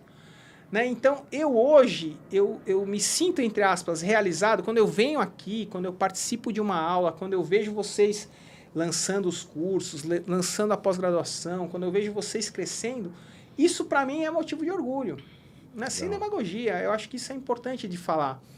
E outra coisa que, que eu vejo, né, e não só vocês, mas eu tenho outros alunos, até alunos da época da FMU, né, que, que ainda entram em contato comigo, que né, agora com as redes sociais falam, pô, Saldanha, eu fui seu aluno aqui na FMU, pô, a sua aula, é, aquilo lá que você, pô, aquele conteúdo que você me passou, tá, faz, faz a diferença. Então, muitas vezes, é, esse tipo de, de reconhecimento né, que a gente tem é, é, é o que faz a gente se, se dedicar tanto. Né? Então, é saber que de alguma forma você impactou ali, mesmo que de repente a gente tenha uma, uma numa aula e você tem 100 pessoas, 50 pessoas numa turma, mas que de repente alguma coisa que você falou de alguma maneira ajudou alguém, mudou a perspectiva de alguém, contribuiu com a formação de alguém, eu acho que é isso que, que motiva a gente, que, que mesmo depois, sei lá, de 20 anos, eu sempre, eu sempre falo isso, né? Mesmo hoje, né? Hoje eu de novo vim aqui gravar uma aula nova aqui com vocês, e, e, existe sempre uma expectativa quando a gente vai dar uma aula. Né? Então, é, é, algumas pessoas me perguntaram, pô, o que você sente ainda alguma coisa? Sempre a gente sente. Sempre a gente sente. Sempre a gente sente um pouquinho de frio na barriga na hora que você vai, você entra lá, a gente teve eventos aí da Plenitude com mais de 700 pessoas. Você entra num palco ali, tem 700 pessoas ali para te escutar. É, se eu não falar para vocês que, pô, na hora ali dá uma... Você sente, você sente, uma, você sente uma coisa diferente né? Você sente um frio na barriga ali, uma coisa, pô, vou começar aqui. Até hoje eu tenho isso, né? Então, assim, mas por um outro lado, isso é, mostra que eu ainda me importo. Que isso para mim faz sentido, que é, eu gosto de fazer isso. Então, isso é uma coisa que eu acho muito bacana. E no dia que eu não senti mais isso, eu acho que aí tá na hora de parar, né? Porque é, outro, outro dia, até acho que a gente conversou sobre isso, né? e, e você me perguntou um pouco sobre isso. E assim, eu tenho um ritual, né? Então, quando eu começo uma aula, assim, quando eu vou entrar no evento ali, tem 600, 700, ou até tem 10, 15, para mim não importa. Né? Eu, eu, eu, sempre vou entrar e vou tentar dar o máximo, mas eu tenho um momento meu ali que eu, né, eu montei a aula, mas eu tô ali, 5 minutos antes de começar, eu gosto de me concentrar, gosto de pensar um pouco em como eu vou abrir, né? O começo da aula para mim é muito importante, como é que eu vou me apresentar, como é que eu vou inserir o contexto da aula. Então eu tenho sempre um ritualzinho meu ali de uns cinco minutinhos, ficar bem quieto, me concentrar, me preparar, onde eu vou, né, de, de alguma forma, é o meu aquecimento. Né? Então é uma coisa que eu, que eu tenho e trago e, e que eu acho que é muito bacana, né? A gente se importar com o que a gente está fazendo, é, ter esse feedback, né? Esse feedback dos alunos é uma coisa que me deixa sempre muito feliz, que, que me deixa... E, e, além de tudo, ver quando os nossos alunos estão tendo sucesso, né? E vocês lá na, na USP, para gente, para todos os professores, né? Vocês são hoje um, um, case para a gente de sucesso, né? Porque vocês é, saíram de lá muito novos e você, principalmente, ali com aquela ideia de sempre esse interesse de empreender, né? De, eu lembro a primeira vez que você me convidou para um evento, eu falei, pô, mas né? que esse cara, que esse cara tá... quer, né? Evento, meu Deus. e aí eu cheguei lá, tinham 700 pessoas, né? Eu falei, caramba, eu levei um susto. Falei, o que está acontecendo aqui hoje? Né? Tem, tem, tem um auditório aqui com 700 pessoas. E ontem esses, esses meninos aqui estavam tendo aula comigo, pô, nem ia na aula direito. Tinha que ficar mandando e-mail para ele vir na aula. Então, assim, é muito bacana isso, né? Então, assim, é muito bacana participar de tudo. Hoje a gente está aqui, tem até neon aqui, estúdio com neon, né? Então, assim, a gente a gente tá avançando. Eu tô vendo o avanço de vocês, né? Então, isso para mim é um motivo de orgulho, né? Porque de alguma forma, você falou aí hoje, né, que de alguma forma ali você lembra de alguns pontos que a gente teve em conjunto. Então, eu acho que é isso, né? Quando o profe quando a gente lembra do professor, né? É, é, o que você falou, a gente lembra de quando a gente apanha. Mas quando, a gente, quando marca a gente, a gente Sim. lembra. Então, da mesma forma que eu lembro várias situações que eu tive com lancha, que eu tive com outros professores, porque realmente me marcaram. E tem outros que eu não lembro nem o nome. Sim. Né? Então, assim, passaram. Passaram, né? Então, eu acho que é, é isso que, que, de certa forma, remete a gente para essa atividade da docência, que acho que é uma coisa que... Não sei se é vocação, mas eu sempre quis fazer isso.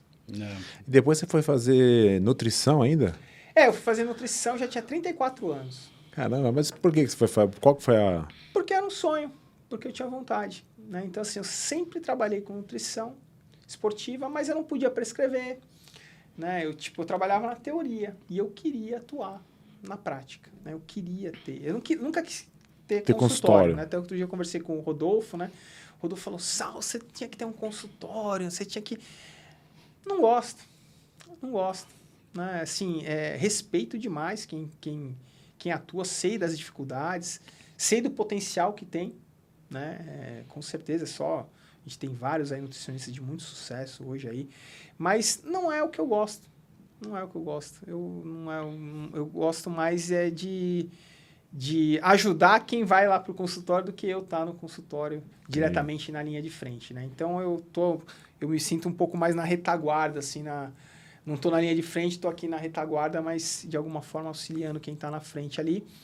Mas é, é, eu acho que isso é uma, é uma tem muito a ver com, a- com, com o objetivo que você tem, com o que você traçou né, de, de ideia, mas a nutrição sempre teve presente. E para mim, eu vou te falar, viu, é, Gustavo, em termos de experiência acadêmica, foi demais. Sério mesmo? Foi fantástico, foi.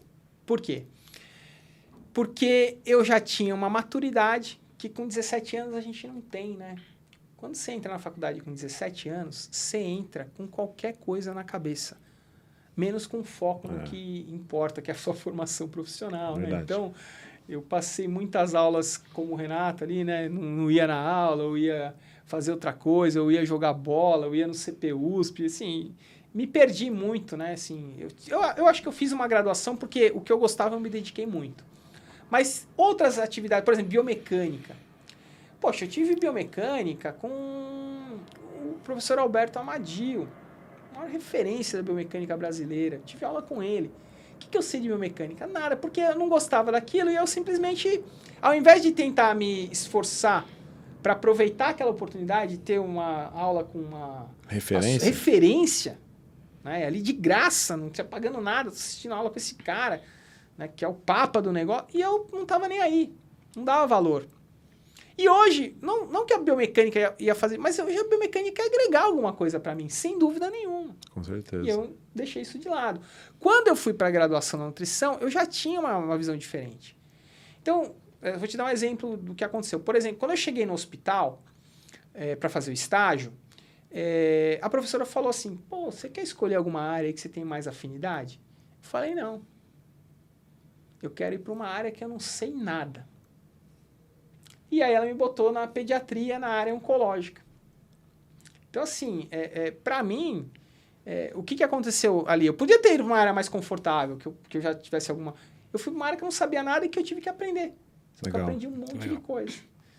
Então, assim, é, é, eu vejo isso, né? E eu sempre incentivo isso para os meus alunos. Eu falo, poxa, é, aproveitem essa, essa questão do estágio, esse momento, para, de repente, buscar interesses, conhecer coisas diferentes. Porque às vezes você tem um, um plano, você fala, pô, eu quero trabalhar. eu- meu sonho na graduação era ser, era ser preparador físico de futebol. Então eu queria ser preparador físico de futebol. Então, assim, você entra com uma ideia, mas você, essa ideia, ela vai sendo modelada com o tempo. Então, assim, você não pode entrar muito fechado e falar, não, ah, eu quero fazer isso, só vou seguir esse caminho. Não, você tem que se dar a oportunidade de conhecer as outras áreas. Então, quando eu entrei com essa maturidade, eu tentei fazer isso. Então, eu tentava pegar temas de trabalho, de coisas que eu não sabia. Então, sempre eu tentei me afastar do- da minha zona de conforto para buscar coisas que me desafiassem. Então, nos estágios eu fiz justamente isso. Top. né? Não busquei fazer estágio em nutrição esportiva, porque isso para mim não fazia Era, sentido. era trivial, né? É, eu quis fazer uma coisa diferente. Então, eu sempre, eu, usei, eu com essa maturidade, que eu não tinha na época da educação física, com essa maturidade, é, isso propiciou muitas experiências para mim. Né? Então, mudou muito a minha, a, minha, a minha concepção, eu aprendi muita coisa, foi muito legal voltar a ser aluno, Legal. sentar lá no fundão, fazer bagunça. né? Então isso aí foi muito legal, foi uma Legal. experiência muito bacana. E, e justamente com o dobro da idade. Eu tinha 17 anos quando eu entrei em nutrição, é, em educação física, e eu tinha 34 quando eu entrei em nutrição. nutrição. Então, foi, foi, foi, em termos acadêmicos, foi uma baita experiência. Vai rolar mais alguma? Não. Parou aí. Tem vontade de de repente voltar? É, talvez, talvez eu... É, O Frank falou que queria fazer uma coisa que a gente nada a ver, né? Ele é, falou, meu, vou fazer, sei lá, nem É, lembro o que ele comentou lembro. É, hoje, eu, assim... Se eu fosse- Psicologia, ele falou que ia É, fazer psicologia. Psicologia, o Frank sempre gostou muito de psicologia. O Frank, na, na- nas nossas disciplinas, ele sempre estudou muito, ele sempre leu muito sobre psicologia. Né? Então, assim, é, isso é uma coisa que ele realmente ele, ele, ele gosta muito. Né? Isso é- eu lembro desde a graduação né, nessas disciplinas, ele sempre ele sempre se dedicou muito. Então ele tinha essa paixão aí pela nutrição tal, mas ele também gostava muito dessa área. Eu acho uma área interessante, mas não para mim, né? Hoje eu não sei. Eu, uma área que eu sempre gostei muito, mas não sei se eu faria faculdade de Direito, né? Direito eu acho que é uma, é uma outra área que eu sempre tive um interesse muito grande. Eu acho que Direito é uma coisa que você cursa e tem uma aplicação para sua vida, assim, imensa de você entender da legislação, etc. Eu adoro esses filmes de séries, filmes de tribunal, assim. Acho que eu me vejo meio que sendo um advogado, tentando defender uma, Uma, uma causa. causa. assim, eu acho que isso aí também seria uma coisa bacana. Mas não, nós não acho que não, não seria uh, um- um- um- uma, uma nova carreira, não. Acho que agora é seguir com o que eu já tenho aí, já cinquentão, né? Já tá bom. Ô, Sal, fala um pouquinho do, do seu casamento e da paternidade aí. Ah, legal, acho que é isso. E, e eu vou te falar, Renato, que isso também tem a ver com nutrição, cara. Por incrível que pareça. Eu tinha voltado da Austrália, tinha voltado da Austrália, é, e aí tava lá meio solto, né? Solteiro. Voltei da Austrália, meu pós-doutoramento. E, e aí um amigo meu me ligou, um grande amigo meu, um grande amigo meu que acabou falecendo muito novo, era professor da Unesp, Carlos Eduardo. Ele me ligou e ele era ele estava muito ligado com a organização da SBAN, né? Ele e o Alexandre Lobo, né? É, o Carlos Eduardo e o Alexandre Lobo. E eles todo e o Marcelo Rogério, os três estavam muito envolvidos na SBAN e eles sempre que tinha alguma coisa da SBAN, eles davam um jeito de me escalar lá, Ô, vem falar aqui com a gente, vem fazer o evento com a gente. Eu, pô, então vambora. Só que eu não era nutricionista ainda nessa época. Ah, não, eu- perdão. Em alguns desses eventos eu ainda não era nutricionista, mas quando ele me chamou, que foi em 2011, eu já estava formado, né? E ele falou, ó, vamos ter uma SBAN aqui em Fortaleza e a gente quer que você venha. E o Marcelo tá insistindo, o Marcelo Rogério quer você, tá, tá, tá, tá, tá, tá. Eu falei, beleza. Aí o Marcelo me escalou num tema que não tinha nada a ver, até hoje. Eu recebi uma- um e-mail dele semana passada, né, Marcelo? Eh, Você me convidando para escrever um capítulo sobre lipídios. E eu já te falei, já que eu parei de estudar lipídios há mais de 20 anos, né? Mas ele ainda continua achando que eu sou o homem dos lipídios, né? Porque quando a gente conheceu, eu estava estudando isso. E isso foi também na época do mestrado, eu conheço o Marcelo há muito tempo, para mim uma grande referência, acho um profissional aí exemplar na área da nutrição, que está com a gente também aqui nos projetos, né? E o Marcelo, ele falou, pô, eu quero que você venha falar de ômega, ômega 6, né, na, na saúde, na doença. Eu falei, meu Deus do céu. E aí me botou numa mesa com um cara que é especialista do negócio. O cara é o papa do ômega 6 lá. E eu, pô, eu falei, puta, o que, que eu vou falar? E aí eu dei uma palestra bem meia boca. O pessoal acho que até não curtiu muito, porque não era legal. Não era a minha área de...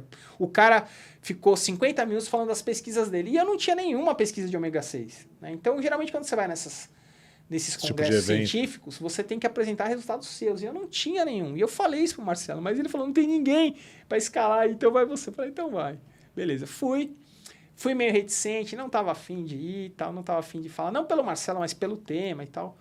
Tinha acabado de voltar de viagem. Mas eu fui. E, e eles, é, o Marcelo, esses três aí, eles, três mosquiteiros, eles são, eles eram muito amigos entre eles, eles eram muito animados, né? E aí, no final é, da, do, do dia, desse dia aí da palestra, né? Ele, eles falaram, pô, Saldanha, vai... é, a gente vai sair com um grupo aí do pessoal do congresso. Vamos, tomar uma cerveja. Eu não bebo, né? Não bebo nada de álcool, né? Eu falei, ah, meu, eu tô cansado pra caramba, né? Dei duas palestras hoje, eu vou ficar aqui no hotel, tô, tô de boa. E, e esse Alexandre ficava lá, no SMS, nem tinha WhatsApp. Né? E aí, vamos, vamos, vamos, vamos, vamos, vamos, vamos, vamos. Falei, tá bom, cara, então vamos. Aí eu catei desse jeito que eu tava aqui, catei um shorts, uma camiseta, e desci lá, fomos pro barzinho lá e tal. E aí, nesse barzinho, eles estavam com umas amigas. E a minha esposa estava lá, né, no grupo de amigas. E, e aí ela sentou na minha frente e a gente começou a conversar. A gente começou a conversar. E eu lembro até que nesse dia o Cadu que era esse amigo nosso, ele tava meio que paquerando a minha esposa ali, eu tava de boa, tava conversando, mas eu tava já ali olhando ali, né, dando uma atenção pra ela, mas eu não tava nada chavecando nem nada. E o Cadu tava meio no chaveco dela ali e tal. E eu, tudo bem. Aí aconteceu uma situação bem engraçada, bem curiosa, né? Chegou um cara que. Chegou um, um, um, casal que era amigo da minha esposa, que era de Fortaleza. Eles chegaram e meio que a gente tava conversando assim, o cara chegou e, ó, tamo indo, tamo indo ali, vem com a gente. Meio que tentando arrastar ela da mesa.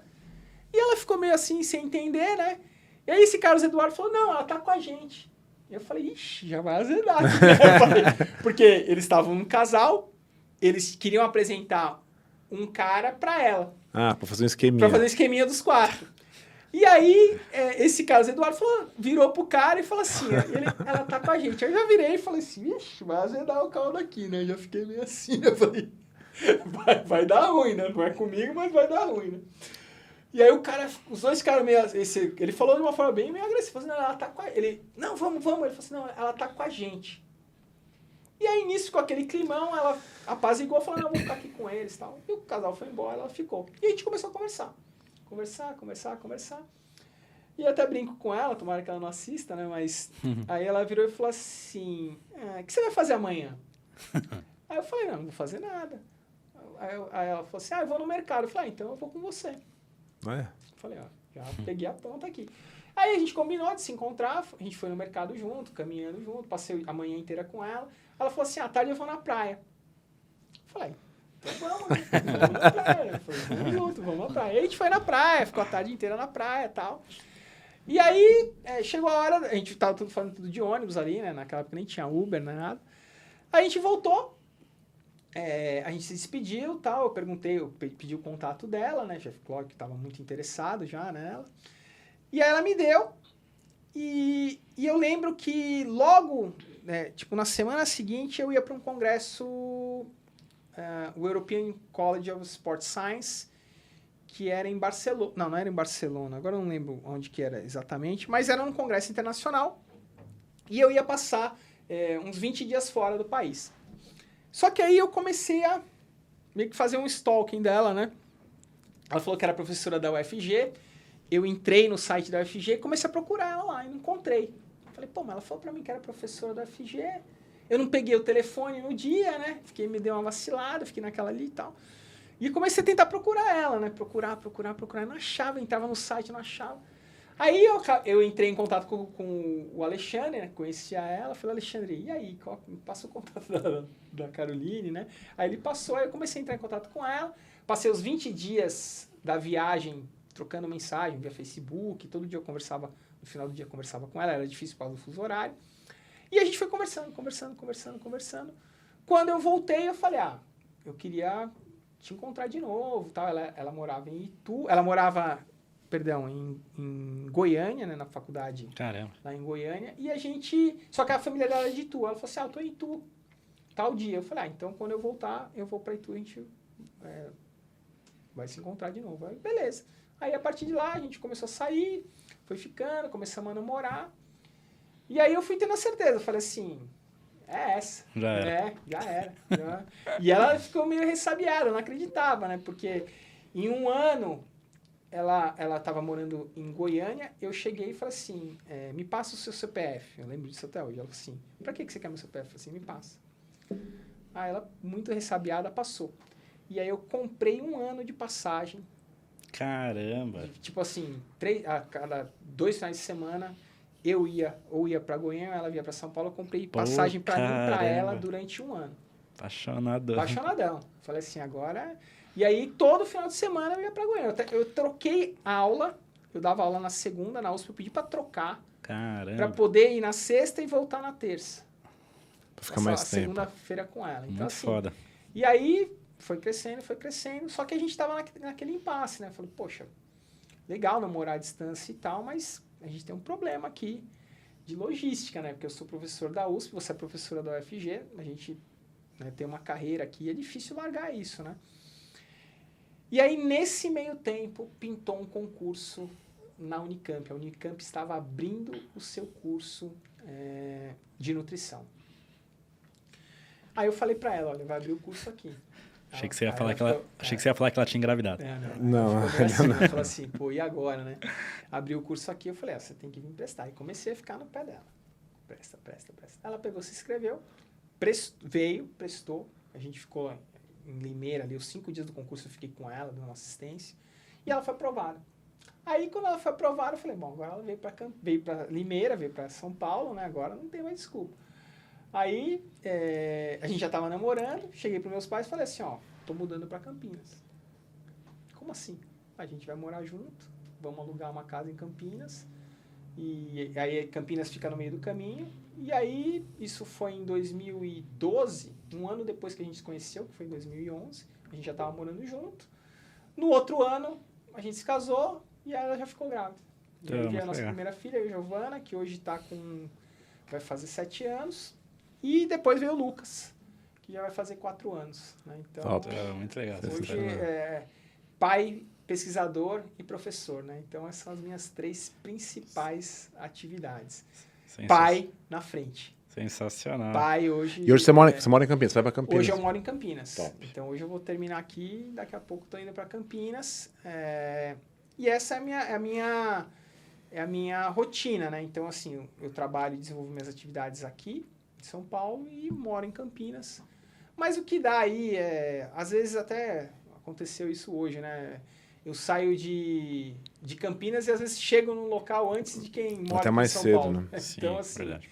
é, é- é relativamente tranquilo, principalmente que eu saio muito cedo, né? Então eu saí de casa hoje 10 para 6 e aqui eu acho que eu estava aqui 15 para 15 para as 8 eu estava aqui. Então que é o horário que começa a minha aula na USP. Então 15 para as Uhum. 8 eu tô já na USP pronto para começar a aula. Legal. Então, Legal. é, Legal. e assim, a qualidade de vida em Campinas Bem, é né? sensacional. Muito então, bom. assim, deu um upgrade aí na qualidade.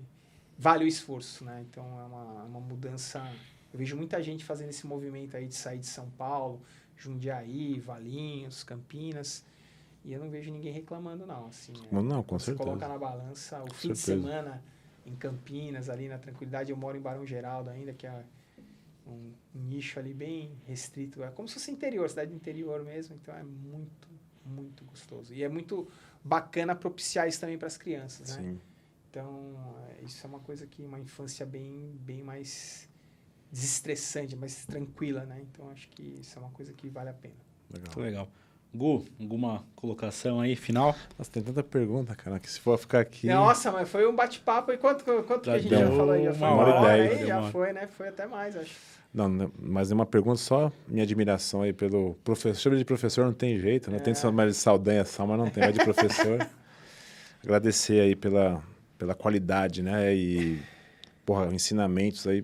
Como eu, eu, eu vim, mudei de área, né? Vim para área da, tô vindo para área da nutrição, vejo, pô, é uma referência, não tem jeito, É. cara. É uma referência da área fortíssima, não tem nem nem o que falar. Mesmo não sendo né, um nutricionista atuante, pô, mas o conhecimento, você conhece mais do que É, eu acho essa... essa a grande maioria aí. Eu acho muito legal essa tua transição, viu, Gustavo? Eu acho que é, nessa conversa acho que fica uma coisa clara, né? Eu, eu, eu gosto do desafio da mudança.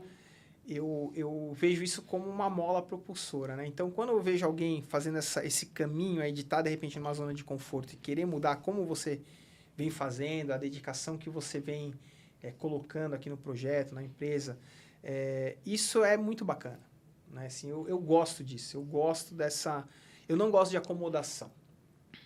Eu valorizo muito isso, eu valorizo muito o desafio e a coragem de encarar os desafios, né? de, de tentar coisas novas, de, de propor coisas novas. Eu acho que isso impulsiona a gente. Então, acho muito bacana esse movimento seu, acho muito bacana essa... essa todo esse, todo esse esforço né, que vocês da Plenitude vêm fazendo e vêm inovando, vem mudando né, a, a, o ensino né, na área da nutrição, na área da saúde, né, na medicina, na educação física, em várias áreas.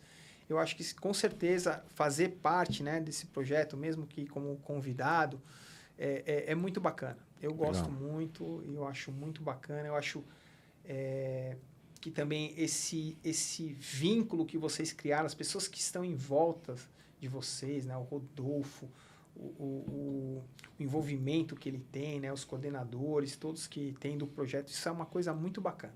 Né? Então, é, eu acho que o sucesso vem muito disso, né? Dessa união das pessoas. É, sem dúvida nenhuma, é é uma, é uma qualidade dife- muito diferencial que traz para a empresa, para o grupo de vocês. Top. Sal, só agradecer. A gente vai marcar uma parte 2. Sério? Já vou aproveitar que só a gente vai ter que finalizar, porque o Gu vai abrir uma, Um grupo de estudos. um grupo agora. de estudo de uma pós nova aí de Mas eu, nutrição. não, mas eu não tenho mais história para contar. As histórias que eu tenho para contar agora, elas são censuradas, né? Não vou poder... A gente vai- Essas histórias agora não são... As que eu podia contar, eu contei hoje. Então a gente vai fazer em off. O Gu vai abrir um grupo agora de nutrição estética e saúde da mulher. Eu só queria te agradecer. Eu falei das bordoadas que eu, que, eu- que eu tomei, né? Mas foram boas, assim. Eu sempre, apesar de tudo, eu vi com olhos bons, né? Tanto que você foi um dos primeiros caras que a gente chamou e foi um dos caras que mais participaram de... É, sem dúvida. Acho que eu um sou... dos caras que mais participou de eventos com a gente, de... de, de- Desde o começo, né? Desde o começo. E aí eu falei das coisas ruins, entre aspas, né? Mas eu também me lembro de um fato legal também, positivo. Foi no primeiro semestre. Sei lá, você fez. Era uma aula dessa matéria introdutória. E aí eu lembro que você fez umas três perguntas ali, eu respondi as três perguntas, que tava fácil ali pra mim, porque eu tava. Eu já tava no segundo, terceiro ano da outra faculdade, né? E aí você falou, ah, esse menino é bom. Soltou uma dessa, assim. Mas olha que bizarro, né? É um negócio simples, assim, besta, idiota. Que olha. mas, pô, eu me senti o máximo, assim, sabe? E, fe- fez muito bem pra minha vida, tanto que eu parei de ir pra USP depois. Agora eu tô- já me formei aqui. Agora, agora tá bom, agora tudo obrigado, da hora. Agora não preciso mais vir na aula É, agora. tô formado, Agora eu já. já. Tô formado. Quase nunca mais apareci, mas me formei. E aí, só queria te agradecer, pô, eu tenho o maior orgulho de, de ter estudado com você, de ainda trabalhar com você. E, pô, a plenitude. É legal ver essa história, né? Que foi rápido, né? Pô, são 10 anos só, né? Menos que isso até. Hoje Da, da USP um até neon, hoje. Turma. Hoje Não. a gente tem um neon Hoje temos aqui. neon. Hoje a gente foi visitar um espaço, inclusive, que vai ser a nossa faculdade aqui, a Plenitude. Legal. E a Plenitude não deixa de ser DNA USP e um pouquinho de, de você, do lanche de todo mundo. Então, então Eu também adorei Obrigado, essa surpresa aí da faculdade. Desejo sucesso. Tenho certeza que é mais um passo aí no grupo para o crescimento, para a consolidação. Então isso é, é realmente é muito muito bacana de ver. Vocês estão sempre tentando ali avançar, tentando progredir. Então isso é muito legal. Obrigado, Sal. Valeu, gente. Valeu, pessoal.